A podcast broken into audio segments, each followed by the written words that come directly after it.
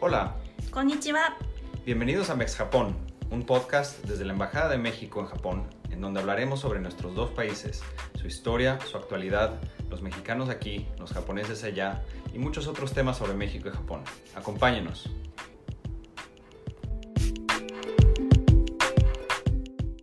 Hola, bienvenidos a otro episodio de Mex Japón, el podcast desde la Embajada de México en Japón. Yo soy Valeria Solís, encargada de diplomacia cultural, digital y deportiva. Gracias por escucharnos. El día de hoy estamos con Verónica Ramírez, quien es escritora, guionista y directora de cine y nos acompaña en este podcast porque acaba de ser una de las invitadas especiales del Festival Internacional de Cine Infantil de Tokio, Kine. Es por ello que también queremos dedicar este podcast a todos los peques y codomos que nos acompañan y a los padres y madres de familia. Para conocerla mejor, les platicamos que Verónica es originaria de la Ciudad de México y su obra cinematográfica es diversa, aunque se interesa particularmente por el cine para las infancias, el documental creativo y la ficción. Verónica es egresada de la Asociación Mexicana de Cineastas Independientes, donde se especializó en dirección y guion cinematográfico, cuenta con estudios de creación literaria por la Universidad Autónoma de la Ciudad de México, ha sido dos veces becaria del Programa de Estímulo a la Creación y Desarrollo Artístico PECDA Estado de México, pertenece a Tinta Escritores Audiovisuales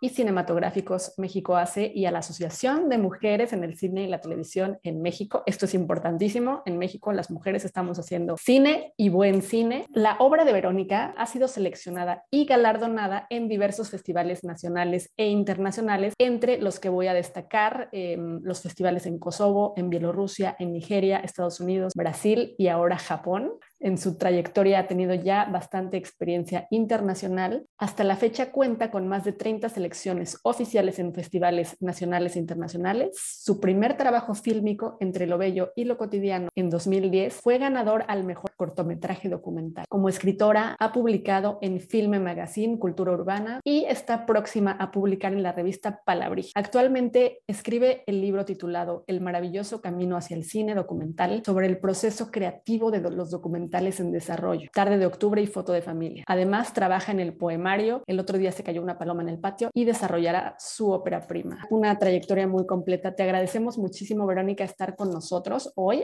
en Japón virtualmente para platicarnos sobre tus experiencias profesionales como directora y guionista de cine y como escritora. Y sobre todo, cuéntanos sobre tu participación en el Festival de Cine Infantil de Tokio con tu cortometraje La Piñata. Es un tema que llama mucho la atención culturalmente es como un, un Nos parece muy interesante que hayas podido hacer este documental. ¿Cuáles serían tus fuentes de inspiración para que nos cuentes también los detalles de tu pasión para hacer cine, cine para las infancias y que nos cuentes sobre el documental creativo y la ficción, ¿no? Para los que no tenemos tanto conocimiento en esos campos. Para comenzar, Vero, si quieres mandar un saludo al público y contarnos un poco sobre cómo inició tu vocación artística y cómo ello te llevó a interesarte por desarrollarte profesionalmente en el campo cinematográfico. Bienvenida. Hola, pues muchas muchas gracias a todos, a todas. Para mí es un honor estar aquí eh, en este instante con ustedes y compartir un poco de mi trayectoria. Todo surge cuando yo era niña y tuve el privilegio de leer muchos cuentos y disfrutaba del cine, de las películas. Y hay un cuento cuyo mensaje me ha acompañado a lo largo de mi vida y por eso entiendo el poder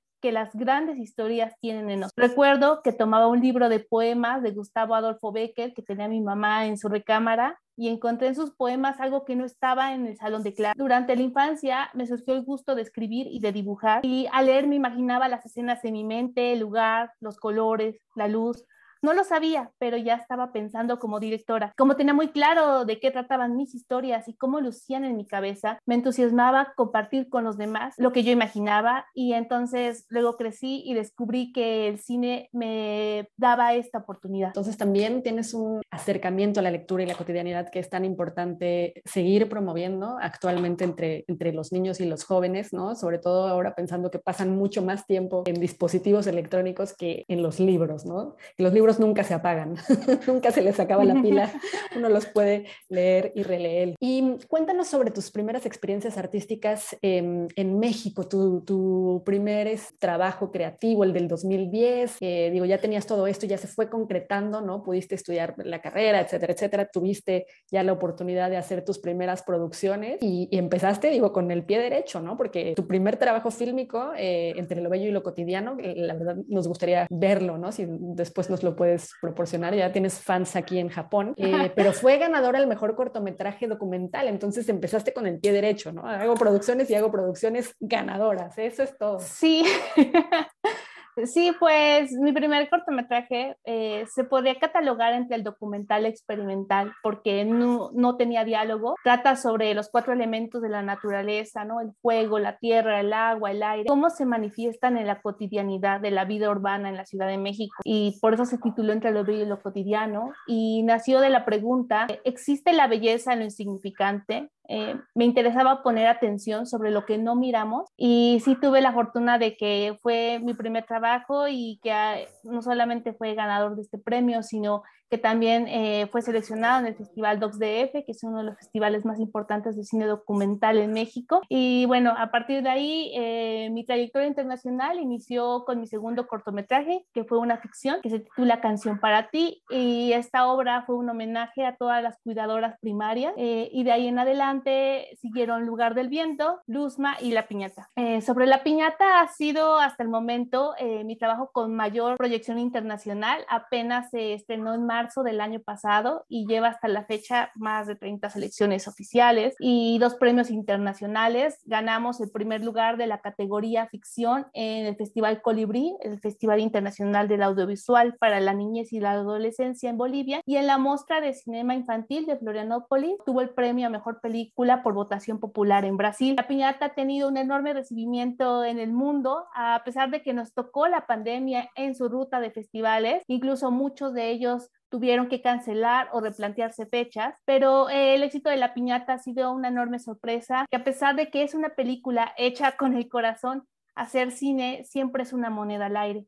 Eh, el ver su recibimiento eh, en el público siempre es una sorpresa. Y es la primera vez también que festivales de cine de otras partes del mundo me han buscado para que inscriba la piñata con ellos. Y yo pienso que en el momento en que una de mis películas llega a otro país, mi obra se convierte en una representante de México. Tienes toda la razón porque al verlo vemos un pedacito exacto, ¿no? De nuestra cotidianidad, del pedacito que tú quieras mostrar y es súper importante. Sí, definitivamente las obras, eh, las producciones son, actúan como embajadores de México ¿no? Embajadores audiovisuales de México. Oye, pero público que aún no ha visto eh, la piñata, quiero eh, anunciarles que eh, la Embajada de México buscará presentarla próximamente en el marco del Día del Niño, aquí con autorización de Vero y queremos que tenga la mayor difusión posible, idealmente poder presentarla también con subtítulos al japonés, ese sería nuestra, nuestro ideal, para que también la tengas, pero cuéntale al público un poco la sinopsis para que se les antoje. Sí, pues la piñata cuenta la historia de una niña de 7 años que se llama Lorena, que desea ganar el concurso escolar de piñatas para llevarse el premio que es una bicicleta y trata de todo el viaje maravilloso que esta niña emprende para llegar a su objetivo. Y hablando un poco más de dónde surge esta historia, esta historia nace de una experiencia personal de mi infancia. Yo cursaba el segundo grado de primaria y la profesora se ausentó cuando teníamos que hacer una piñata en grupo para el concurso escolar de piñatas y tuvimos que hacerla entre todos sin ayuda de la maestra y de allí nació esta historia. Y ya al crecer y al darme cuenta como cineasta que no se hace mucho cine para las infancias en México, me pregunté si esta anécdota podría interesarle a los niños de hoy y decidí emprender el camino de crear el cortometraje La Piñata. Para mí, hacer cine para las infancias es regresar este regalo que yo recibí de niña, es darles las historias como un agradecimiento a lo que yo por fortuna recibí en mi infancia. Y bueno, hablando sobre uno de los retos que tuve que realizar o los muchos retos que, que fue realizar La Piñata, primero fue escribir el guion, escribir el final, decidir entre dar un final feliz o un final resolutivo me llevó también eh, más de un año el poder elegir este final y sobre todo pensando en que fuera significativo para las niñas y los niños de hoy. Por otro lado, también eh, lo que significa hacer cine, que se necesita de conseguir los apoyos económicos. En este caso tuve la fortuna de ganar una beca de jóvenes creadores eh, en, el Estado de México y también gané el concurso de producción cinematográfica del IMCINE y con eso pude realizar este trabajo. también otro tema que que, también es un reto es el casting, ¿no? Encontrar a la protagonista, porque el personaje de Lorena, que es interpretada por Renata López, que es una niña actriz maravillosa, es quien sostiene toda la historia. Bueno, otro de los retos también fue dirigir a niños con formación actoral. Los protagonistas son niños que sí tienen ya un bagaje en la actuación y también todos los demás niños que aparecen en la historia son alumnos de, esa escuela primaria. Entonces son lo que llamamos en el cine eh, actores naturales o no actores porque no tienen experiencia en la actuación, pero afortunadamente eh, yo vengo del cine documental y de, y de la ficción y gracias a eso logré eh, dirigir este, este trabajo de una manera uniforme con todos, ¿no? Igualar el tono actoral de cada uno. Cabe destacar que la piñata es una de las tradiciones más importantes y más bellas en México. Destacó mucho lo lúdico, ¿no? La experiencia de hacer una piñata es algo que conocemos los mexicanos, de llenarnos la mano de engrudo y, y estos colores, todo para crear algo nuevo. Eh, para mí esto es el mostrar elementos cotidianos de nuestra cultura nos permite ver que nuestras realidades también importan. Sobre la piñata y sus diferentes lecturas que tiene este trabajo, yo creo que el gran cine se puede leer a distintos niveles. Lo puede leer un niño de 5 años, un adulto de 25, ¿no? Eh, alguien eh, mucho con mayor edad. Y bueno, aquí eh, la historia, a pesar de que se centra en esta niña, también toca otros temas como lo que es la madre en situación monoparental, que es una realidad también en nuestro país, donde las mujeres son quienes se quedan al cargo del lugar y también creo que el salir a trabajar, el que salga a trabajar una madre es un acto de amor. También otro tema es la resiliencia durante la infancia, el sobreponerse a las dificultades de, la vida. Otro tema también es la piñata del payasito, ¿no? Que puede entenderse como la otredad, es la representación de lo diferente, pero eso no significa que sea malo por ser distinto. Todos podemos ser diferentes en apariencia, sin embargo, todos valemos por igual. Por eso pueden existir tres diferentes piñatas o 100 piñatas y cada una es valiosa a su modo. Eh, también quería dar un mensaje de paz, que es cuando las dos niñas de esta historia se dan la mano. Yo creo en un mundo en el cual podamos convivir en armonía todas, todos. Eh, otro mensaje es, eh, es un contexto en el cual no tengas todo a tu favor, pero vale la pena dar tu mayor esfuerzo porque todo el trabajo que tú hagas da un resultado. Para mí también la piñata, eh, pues lo que significa romperse y arrojar la fruta, los dulces, representan estos dones, esta abundancia para los niños, en los que no importa qué, qué, cuál sea tu edad, siempre te puedes llevar algo, te llevas un cachito de la piñata, ¿no? Te puedes llevar un dulce, una fruta, ¿no? Igual un cono, algo. Y eso es algo que también eh, creo que es maravilloso, es un regalo también para los niños que rompen piñatas y que, que tienen esta oportunidad. En algún momento, alguna vez, alguien me preguntó por qué hay muchas personas involucradas en esta producción, porque normalmente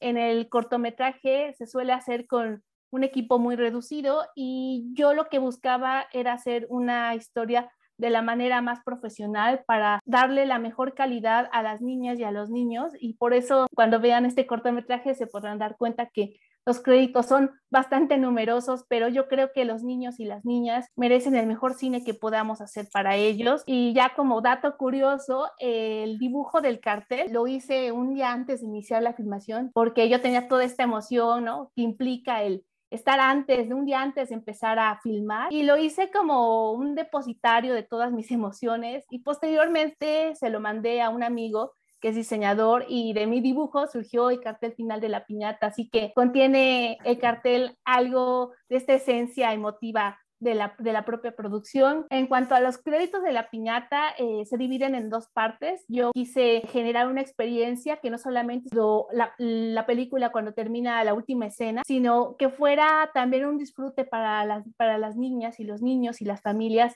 el, el, pasar, eh, el ver los créditos al final y por eso creé una letra de mi autoría en la primera parte de la canción que se escucha y yo la escribí y ya la segunda parte donde empieza el dale, dale, dale, que es un canto que acompaña el romper la piñata en México, que es un, es un canto muy popular. Eh, sobre otras producciones favoritas mías, creo que todas lo son a su modo, porque cada uno de mis trabajos eh, yo he aprendido algo. Por ejemplo, antes de la piñata realicé Luzma, que es un cortometraje que hice con mi teléfono móvil en formato vertical y es la historia de una maestra jubilada de 80 años que recuerda con melancolía sus años de enseñanza, pero una tarde descubre que aún puede abrazar la vida y fue un trabajo híbrido que vincula el documental con la ficción y que también tiene que ver con un vaso comunicante con Canción para ti.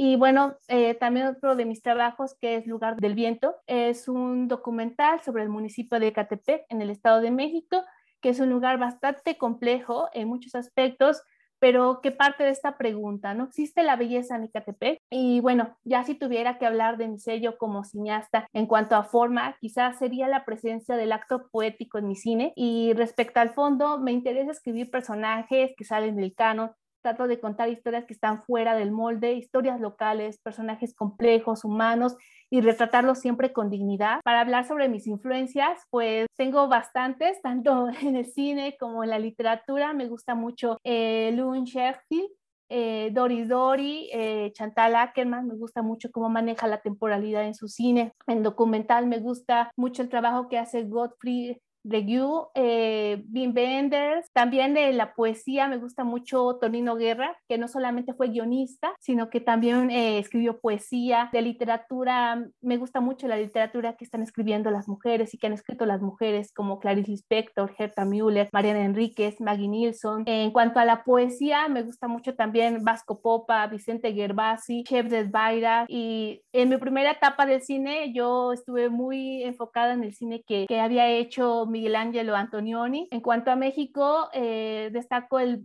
director Rubén Game con su gran película La Fórmula Secreta, Servando González con Viento Negro. Y también me gusta mucho el trabajo de Abbas Kiarostami, que ha hecho cine con niños, ¿no? Con niños personajes. Y también eh, aprecio mucho a Musel Makhmalbah y a Teo Angelopoulos. Y bueno, ¿qué puedo decir sobre Japón? Que ha no solamente ha, ha dado vida a grandes cineastas que nos han regalado también con su cine a la propia historia del cine mundial, como Kenji Mizoguchi, Yasuhiro Ozu, Akira Kurosawa, y bueno, ahora contemporáneos como Ryusuke Hamaguchi, ¿no? Con, con su última película. Y bueno, también quiero mencionar la importancia de la música en mis trabajos. Para mí lo sonoro siempre es algo tan impresionante, cómo puede generar imágenes, eh, un, un, sonido, ¿no? Siempre te remite a una imagen. Eh, aunque, no lo, aunque no lo estés viendo, sabes cómo se escucha un ave, cómo se escucha un auto, cómo se escuchan los pasos. Y ya refiriéndome a mis largometrajes que se encuentran en desarrollo, tengo varios. Por ejemplo, hay uno que se titula Bambi es un potro salvaje, que es un guion que ya ha participado en selecciones de festivales de cine eh, respecto a guion.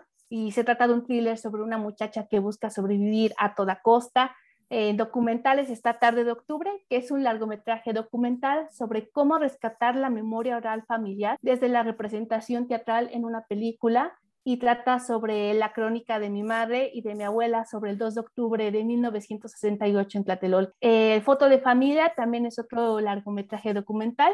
Ese surge en el año 2019 en el marco del año de Zapata. Es, todo va sobre el recuerdo de una foto de mi infancia donde aparece un integrante de mi familia del que no sabía ni su nombre y se trata de la fotografía de mi bisabuelo junto a Emiliano Zapata y justo es la búsqueda de esa foto y todo lo que representa y las preguntas.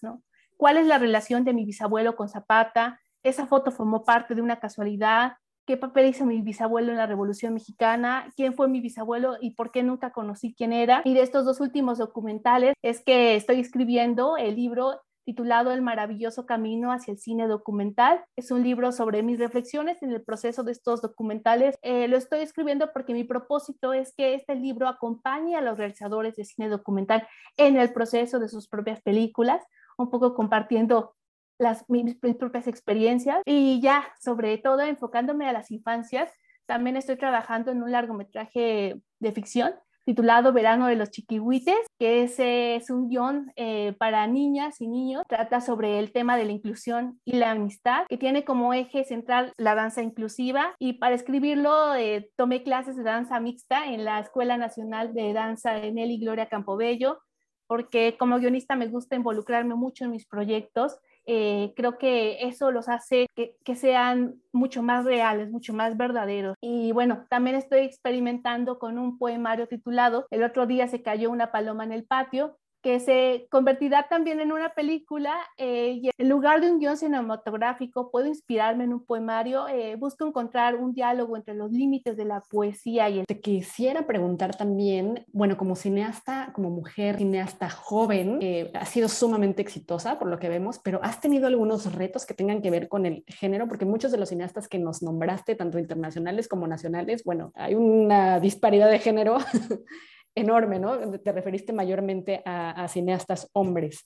Tú has tenido esos retos y bueno, definitivamente nos encantaría y sabemos, estamos seguros que tú vas a ser la inspiración de futuros cineastas, ¿no? Pues en, mi primera experiencia con mi primer eh, trabajo, sí me tuve que enfrentar a, un equipo mayormente formado por hombres. También eh, es importante, sobre todo, defender eh, nuestras historias como cineastas. Creo que apenas están abriendo muchos caminos para las mujeres que están haciendo cine, pero esta lucha viene desde muchísimos años atrás, que no podemos entender eh, al, cine que yo estoy haciendo en estos momentos si no, si no le doy un lugar también a las cineastas que han estado luchando en México, ¿no? Por ejemplo, María Novaro, que ella hizo un largometraje precioso que se titula Tesoros, que es para el público infantil. Algo que me, ha tocado mucho eh, al momento de, hacer mis primeros trabajos es la confianza. Creo que es algo que tienen mucho más ganado los hombres en una producción. Es más fácil que el, equipo de trabajo, el crew, eh, confíe en el director solo por ser hombre. A mí como mujer me han cuestionado muchísimo más,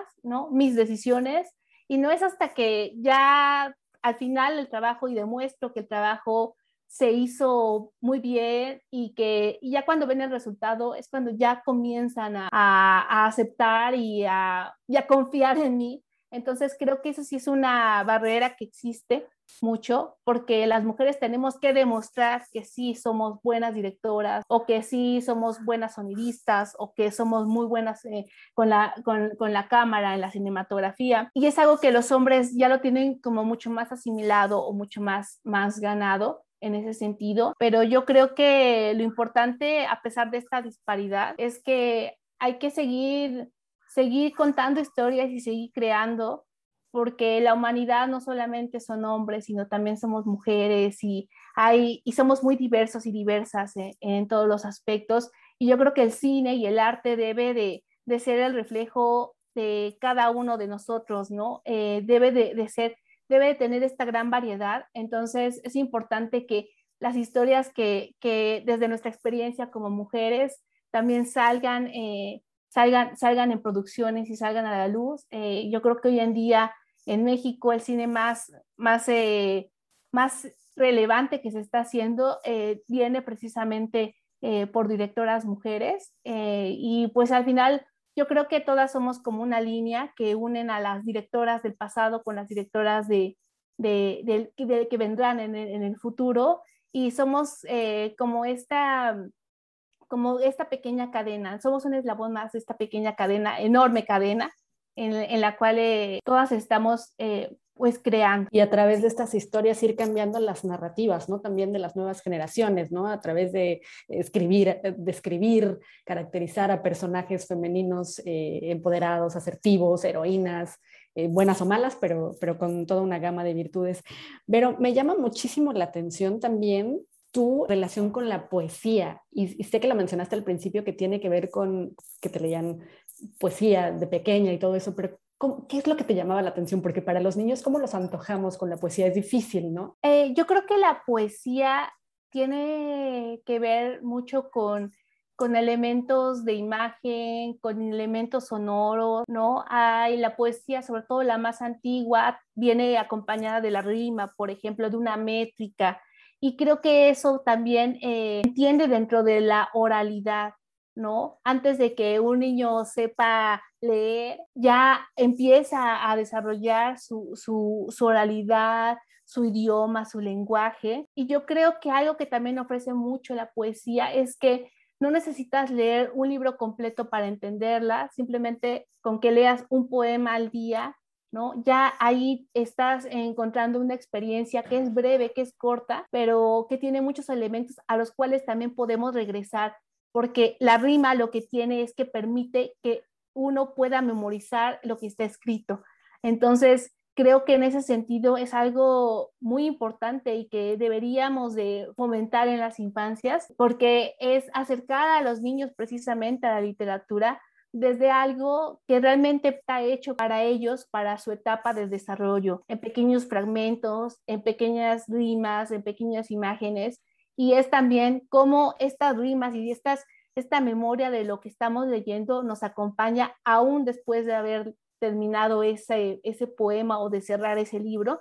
Y creo que eso también forma parte de la experiencia lectora no solamente es cuando nos sentamos a leer frente a un libro o, esto, sino como también al cerrarlo, esas palabras, algo de ahí se nos queda grabado y lo recordamos en algún momento del día o de la semana.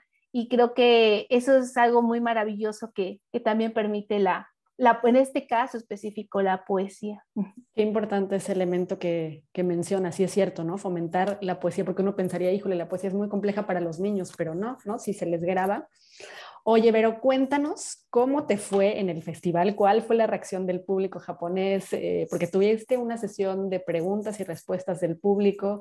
¿Cuál es tu percepción Em, del público japonés y de, y de la acogida del documental La Piñata? Pues para mí este festival es uno de los festivales de cine más importantes del mundo, del cine para las infancias.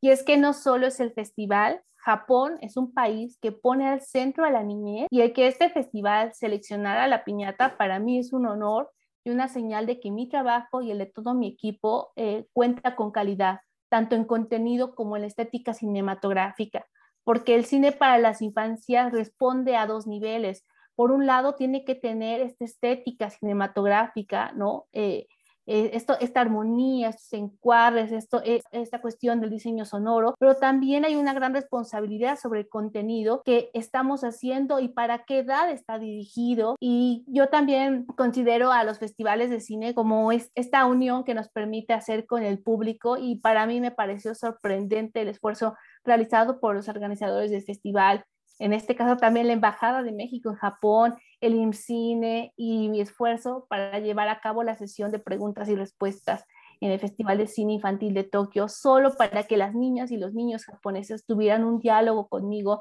a pesar de que hablamos distintos idiomas, el cine y el arte nos unen, ¿no? Es este recuerdo que, que, que el arte nos une como personas, aunque seamos de diferente país. Y recuerdo mucho en una de estas preguntas que una niña destacó en esta sesión sobre cómo eh, en esta historia de la piñata los niños apoyaron al personaje de Lorena, aunque ella lo creía todo perdido. Considero que todo acto de solidaridad y empatía es algo que genera una gran admiración de mí hacia todas las personas y los seres humanos. Y bueno, tener el privilegio de escuchar lo que las niñas y niños tienen que decir para mí es una maravilla. Yo creo también precisamente que el cine para las infancias es mucho más exigente que otro tipo de cine porque requiere que domines todo lo referente a la producción audiovisual y también que dejes de lado el ego del autor. Esta es una especialización, es tomar estas historias con un gran compromiso para las infancias, porque para mí hacer cine para las infancias es poner todo nuestro talento y experiencia al servicio de las niñas y los niños, y en este caso es festivales e instituciones. Y ya si tuviera que hablar un poco sobre mis expectativas a futuro, eh, para mí son seguir creando historias que inspiren, que emocionen, que invitan a la reflexión. Soy una persona optimista y creo que lo mejor siempre está por venir. No, buenísimo todo eso que nos compartes también, la importancia del cine para las infancias y bueno, saber que no se necesita ser pedagogo, ¿no? Para hacer creaciones dirigidas a los niños, sino simplemente quizás simplificar eh, los contenidos y, los lenguajes. Oye, pero una, una pregunta más, em, ¿cuál es la diferencia ya desde el punto de vista técnico y de producción y ya en trabajo como directora de hacer las producciones, el cortometraje y el largometraje, más allá del tiempo, ¿no? Obviamente. Y también cuánto te toma hacer cada una de las producciones. Sí, depende mucho de la historia. O sea, no es lo mismo filmar una historia con un personaje en una sola locación, que es mucho más fácil, requiere, requiere menos equipo, que en este caso filmar como fue la piñata en una escuela primaria con más de 100 alumnos y aparte todo el equipo también que estaba detrás de, esta producción, eh, también cuidando a los propios niños y, y, sobre todo también respetando sus tiempos. Hay una gran diferencia del trabajo cuando yo he dirigido eh, trabajos que no son para niños, a cuando trabajo con niños, eh, los niños actores, puedes tenerlos mucho tiempo en el set y hay que respetar eso.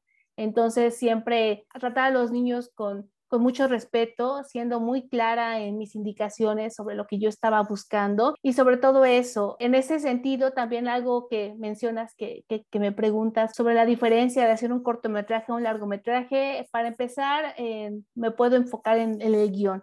¿No? Normalmente se considera un cortometraje a una obra que no pasa de, puede ser de un minuto a 30 minutos, depende más o menos de cómo en algunos lugares lo consideren, pero más o menos eso es lo considerado para un cortometraje. Y ya el largometraje se, se considera a partir de 90 minutos entonces, eso significa que un corto necesita escribirse, por ejemplo, la piñata, ¿no? Que dura 13 minutos, significa que yo escribí un guion con 13 páginas y un largometraje de 90 minutos es un, es un guion de 90 páginas. Entonces, ya desde la escritura del guion hay existe una gran diferencia, sobre todo eh, también en la historia. En un largometraje te permite jugar más con los personajes, con su arco dramático, con los antecedentes, con también cómo se desenvuelve con otros personajes. En cambio, en el cortometraje eh, tienes muy poco tiempo, es un tiempo muy, mucho más acotado, en el cual en breve tiempo tienes que contar una historia.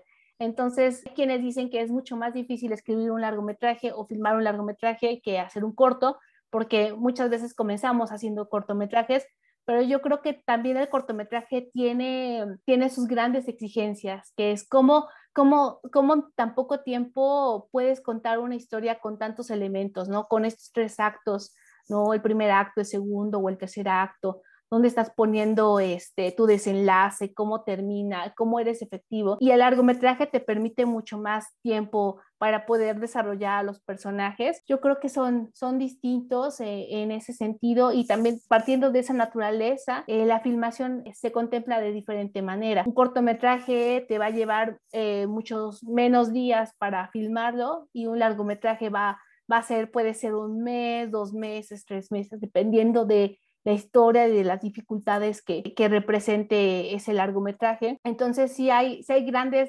eh, diferencias en, en, tanto en el corto como en el largometraje. Para hablar un poco sobre cómo eh, yo entiendo en este caso la ficción, yo como directora, eh, para mí la ficción es la oportunidad de crear el mundo como puede ser, ¿no? Como me gustaría que, que fuera el mundo y el documental creativo para mí es la oportunidad, pero de reconciliarme con la realidad tal como es. Sobre cine para las infancias, yo creo que como adultos podemos ver películas maravillosas, pero el cine que vemos durante la infancia se queda con nosotros para siempre. Y ahí un elemento importantísimo, sobre todo de la piñata de esta producción que yo he visto tuya, que por el momento es la única que he visto, pero creo que voy a pedirte el resto, es el elemento, la frontera de la ficción y la realidad, ¿no? En el desenlace del concurso, pero que además, pues puede pasar puede ser, la verdad es que es, una frontera muy borrada, ¿no? La moneda se pudo haber ido para cualquier lado y en la vida sí pasan milagros. Ahí es el elemento sorpresa de, la película, del corto, para que se les antoje. Y simplemente nada más también eh, saber desde el punto de vista ya técnico, pues una historia entendería que se podría adaptar, por ejemplo, esta que es de cortometraje La Piñata, pues tú podrías adaptarla para un largometraje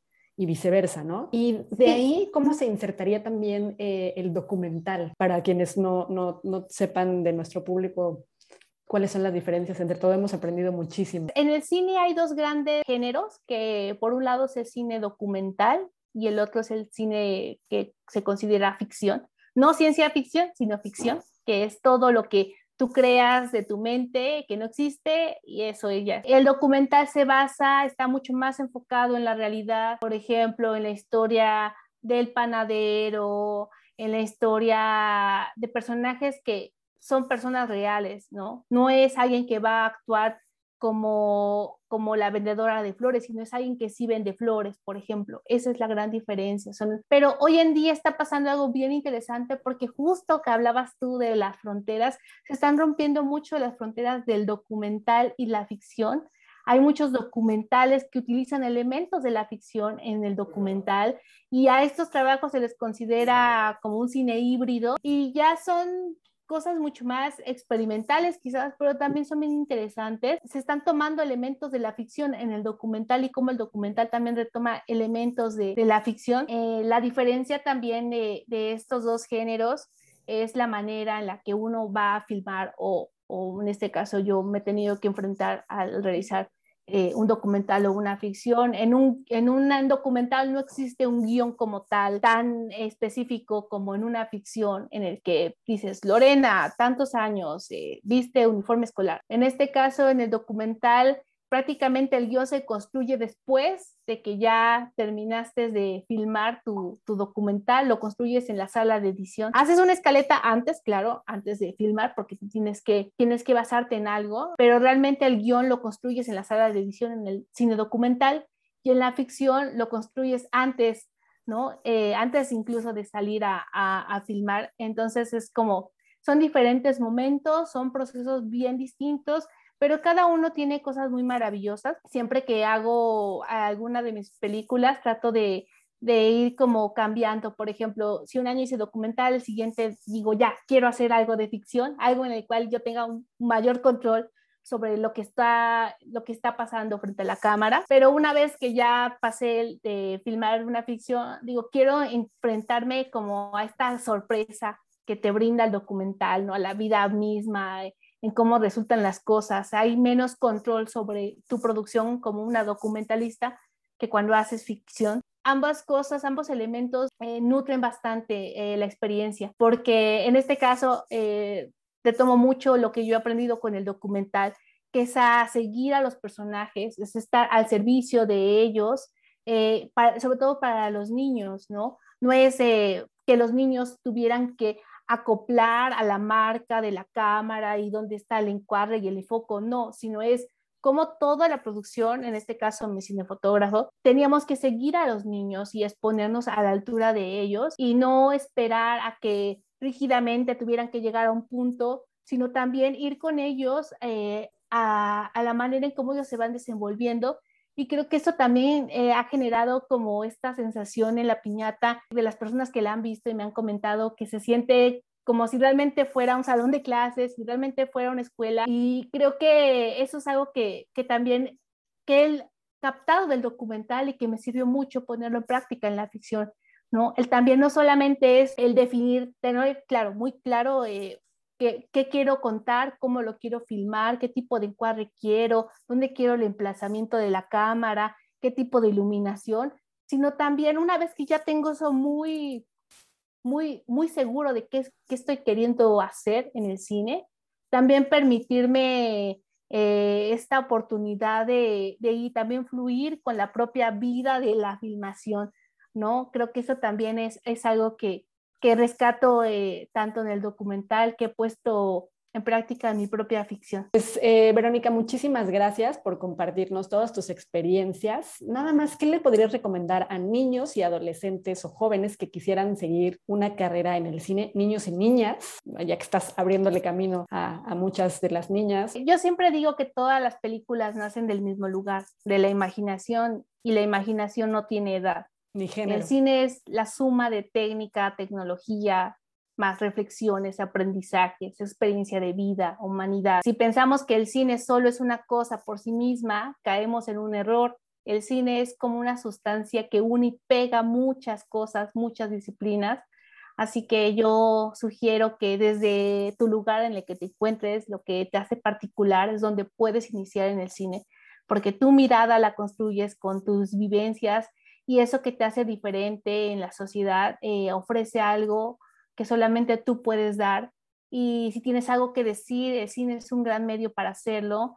Además, también sirve para dar un segundo significado a nuestras experiencias, incluso transformar cualquier instante de la vida en poesía, es nombrarlo, hacerlo presente con imágenes, sonido. Y ya así como a modo de lista de, de recomendaciones, pues yo diría que Convierte tu desventaja en tu ventaja.